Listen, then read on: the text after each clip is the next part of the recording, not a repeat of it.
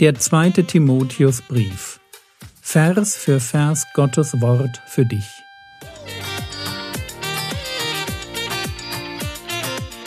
Ich brauche eine Auszeit und deshalb bekommt ihr in den nächsten Wochen eine ganz neue Reihe von mir zum zweiten Timotheusbrief. Mein Name ist Jürgen Fischer und ich wünsche euch beim Zuhören Gottes Segen und viele hilfreiche geistliche Impulse für euer Leben. Ihr könnt das ja machen, dass ihr sagt, ich werde nicht Mittag essen, bevor ich nicht meiner Frau in zwei, drei Sätzen was ganz Neues, was ich ihr noch nie so gesagt habe, mal sagen. Und ihr müsst dabei auf ihre Augen achten, weil die werden dann anfangen zu blitzen und dann werdet ihr merken, ups, ja, da könnte was sein, ja, ich könnte das vielleicht öfter machen, das würde nicht schaden. Nein, würde es nicht. Warum würde es nicht? Weil Bewunderung das Zentrum von Beziehung ist. Eine enge Beziehung hat immer mit Bewunderung und Intimität zu tun. Und Bewunderung braucht halt Worte. Okay? So. Braucht Worte und ich habe meinen, ich habe vergessen, was ich euch vorlesen wollte. Das ist, wenn man zu viel redet und dann irgendwie den Faden verliert. Ich wollte euch noch eine Bibelstelle bringen. Oh, weiß nicht mehr, welche das war. Vielleicht kommt sie ja noch. Also zurück. Ich kenne meinen Gott und weil ich meinen Gott kenne und meinen Gott bewundere, und es unglaublich schätze, wie er ist. Deswegen schäme ich mich nicht. Und um diesen, um diesen Prozess voranzutreiben, dass ich da als ein stabiler Christ lebe, muss ich etwas tun. Etwas, was in der heutigen Zeit ganz arg angefochten ist. Und das, was jetzt kommt, das ist wahrscheinlich die größte Herausforderung für evangelikale Christen in den kommenden zehn Jahren. Es geht darum, an einem konservativen Bibelverständnis festzuhalten, während gleichzeitig progressive Theologie, das ist liberale Theologie in einem freikirchlichen Gewand, also progressive Theologie mehr und mehr versucht, in Gemeinden Einfluss zu gewinnen. Das ist eine von zwei, drei wirklich großen Herausforderungen, denen sich die evangelikale Welt im Moment gegenüber sieht. Und ich sehe eine Welle, die ist so groß, dass ich nicht glaube, dass wir es überleben werden. Aber trotzdem werden es immer Einzelne sein, die dann doch am Ende noch stehen. Und wenn du einer sein möchtest, der am Ende noch steht, wenn diese Welle durchgezogen ist, dann musst du tun, was hier steht. Hier steht 2. Timotheus Kapitel, wo sind wir hier? 1, Vers 13. Halte fest das Vorbild der gesunden Worte, die du von mir gehört hast. So, hier geht es ganz konkret um Dinge, die Paulus gesagt hat. Paulus Worte sind gesunde Worte, sind Worte, die gesund machen. Eine Loyalität zu der Verkündigung eines Paulus und man könnte hier natürlich nicht nur den Paulus sehen, sondern ganz allgemein das sehen, was man in der Apostelgeschichte nennt, die Lehre der Apostel. Halte fest das Vorbild der gesunden Worte, die du von mir gehört hast. Ich möchte euch bitten, darauf wirklich zu achten in den nächsten Jahren, dass ihr euch nicht abbringen lasst, auf das zu hören, was in der Bibel steht. Es wird Leute geben, auch in eurem Umfeld, die zum Teil Themen, wo ich sage, hey, die darf man nicht in Frage stellen, wo es um moralische Fragen geht, die eigentlich klar in der Bibel geklärt sind. Und es wird Leute geben, die sagen, hey, das darfst du alles nicht mehr so sehen, das muss man alles anders sehen. Wir sind heute moderner, wir, wir müssen mehr auch auf das hören, was der Zeitgeist uns sagt. Die Bibel, das ist ein Buch von Menschen geschrieben. Das hat damals vielleicht wiedergespiegelt, wie sie über Gott gedacht haben, welche Erfahrungen sie mit Gott, Gott gemacht haben. Aber man muss, man darf die Bibel nicht als Wort Gottes betrachten, sondern das ist ein Zeitdokument. Und das muss heute natürlich neu interpretiert werden. Und da, da, müssen, da dürfen auch Dinge gestrichen werden. Und das ist alles irgendwie heute anders. Und wenn ihr das mitbekommt, dann garantiere ich euch, dass wenn ihr euch auf diesen Zug begebt, ihr vielleicht gerade noch bei Gott ankommt, aber eure Kinder nicht mehr. Und deshalb, ich, ich kann das jetzt euch nur von vorne so sagen, halte fest das Vorbild der gesunden Worte. Bleibe bei dem, was in der Bibel steht. Ich weiß, dass das total altbacken klingt. Aber lasst es mich von, von mir aus mal so formulieren. Ich habe genau ein Ziel im Leben. Und dieses eine Ziel ist, ich möchte gerettet werden. Ich weiß, das klingt ein bisschen platt, aber das ist es. Ich nehme den Herrn Jesus absolut ernst, wenn er sagt, dass er gekommen ist, um Menschen zu retten, die verloren gehen. Ich glaube daran, dass es verloren gehen gibt. Und da, wo es dann hingeht, möchte ich nicht hin.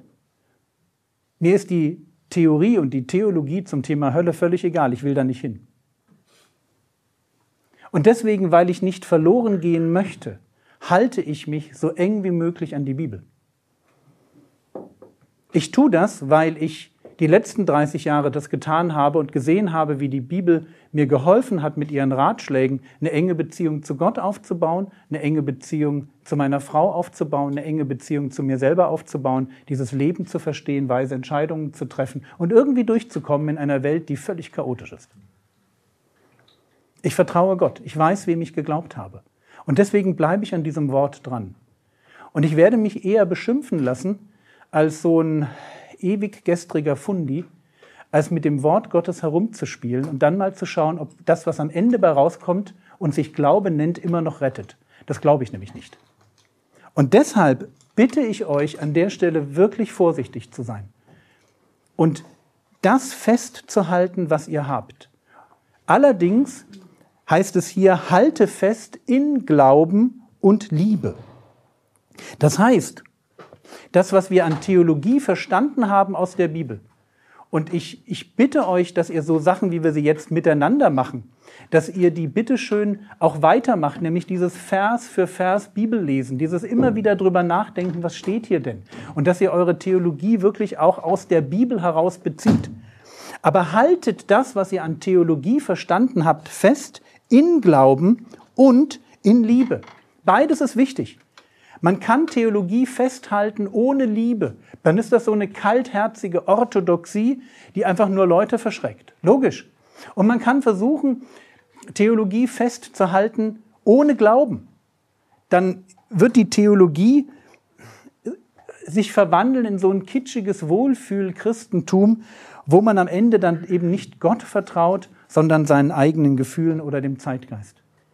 Aber wenn wir diese beiden, wenn wir diese beiden Extrema, wenn wir die vermeiden, wenn wir sagen, wir wollen in Liebe und in Glauben die guten Worte der Bibel festhalten, dann wird das gelingen, dass das Wort Gottes uns immer wieder anspricht, weil dann wird der Heilige Geist sein Wort. Das ist ja immer wieder wichtig, dass man das betont. Das ist ja nicht das Wort von Menschen, sondern hier, hier hat der Heilige Geist Menschen benutzt, um Wort Gottes aufzuschreiben. Hier, hier kommuniziert Gott direkt durch einen Menschen mit anderen Menschen. Wenn wir diesen Text hier lesen, dann spricht Gott in dein Leben hinein. Gott, der Geist, möchte dich in diesen Tagen erreichen, dass du etwas hörst von Gott und etwas in deinem Leben veränderst.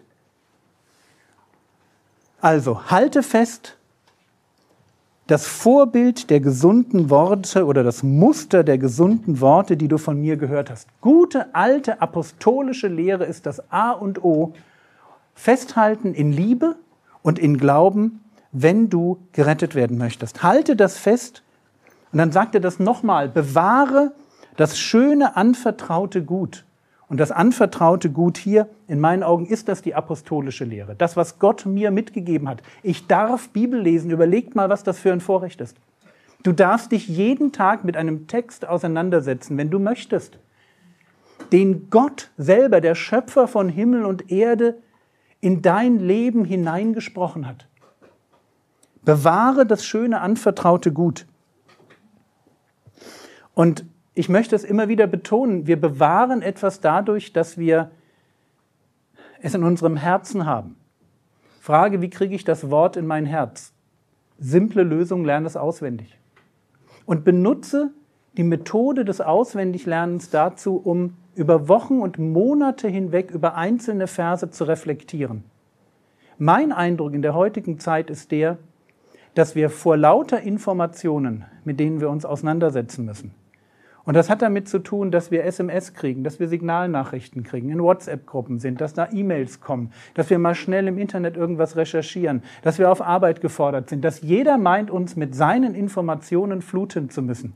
Das Problem ist, wir haben nur begrenzte Denkkapazität. Konzentrier dich doch mal eine halbe Stunde auf eine Sache. Viele sind gar nicht mehr richtig dazu in der Lage. Schaff das mal, dass das Wort Gottes noch gehört wird und dass du es nicht nur einfach liest und sagst, so, nächster, nächster Programmpunkt in meinem Leben. Und die Lösung, die mir nahe zu sein scheint und auch in meinem Leben funktioniert, ist, lerne Verse auswendig. Und je schlechter du auswendig lernst, umso besser. Weil es nicht ums Auswendiglernen geht, sondern es geht darum, auf eine intelligente Weise umzusetzen, was im Psalm 1 steht. Da steht nämlich was von, Glücklich ist, der nachsinnt über sein Wort. Dieses Nachsinnen, was an verschiedenen Stellen in der Bibel damit, damit verbunden wird, dass wir Erfolg haben im Leben. Das Nachsinnen ist das, was heutzutage kaum mehr praktiziert wird. Und deswegen mein Tipp, und das klingt jetzt komisch, schreib nicht mit bei diesen Vorträgen.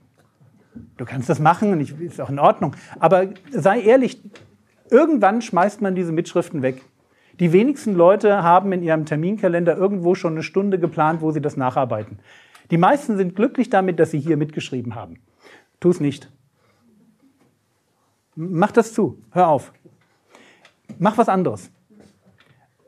Wenn dich ein Punkt in dieser Predigt anspricht, wenn du sagst, den Punkt möchte ich mir merken, lerne den Vers auswendig. Dann hast du am Ende, wir werden hier sechs Vorträge haben, dann hast du am Ende vielleicht aus jedem Vortrag zwei Verse, das sind zwölf Verse, damit bist du die nächsten vier Wochen beschäftigt, fünf Wochen und natürlich noch länger, weil du wiederholst die ja immer wieder und brauchst dann auch noch ein Weilchen. Damit hast du das nächste Vierteljahr Spaß und wirst dich immer an die Punkte erinnern, die der Geist Gottes in deinem Leben angepinkt hat.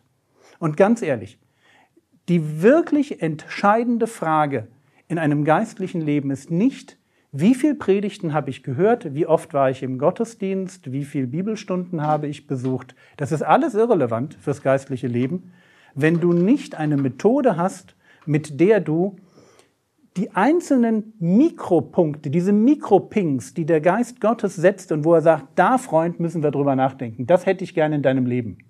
Wenn du die nicht auf eine Weise ins Nachdenken holst, dass dann nach einer Zeit von, sagen wir, drei, vier, fünf, sechs Wochen du auch wirklich an den Punkt kommst, etwas umzusetzen. Ich will das nochmal erklären. Du kannst jeden Sonntag eine Predigt hören, am Dienstag vergessen haben, was du hörst und es ändert sich nichts in deinem Leben. Und das dürfte auch das sein, was dem, im Leben der meisten Christen sich so realisiert.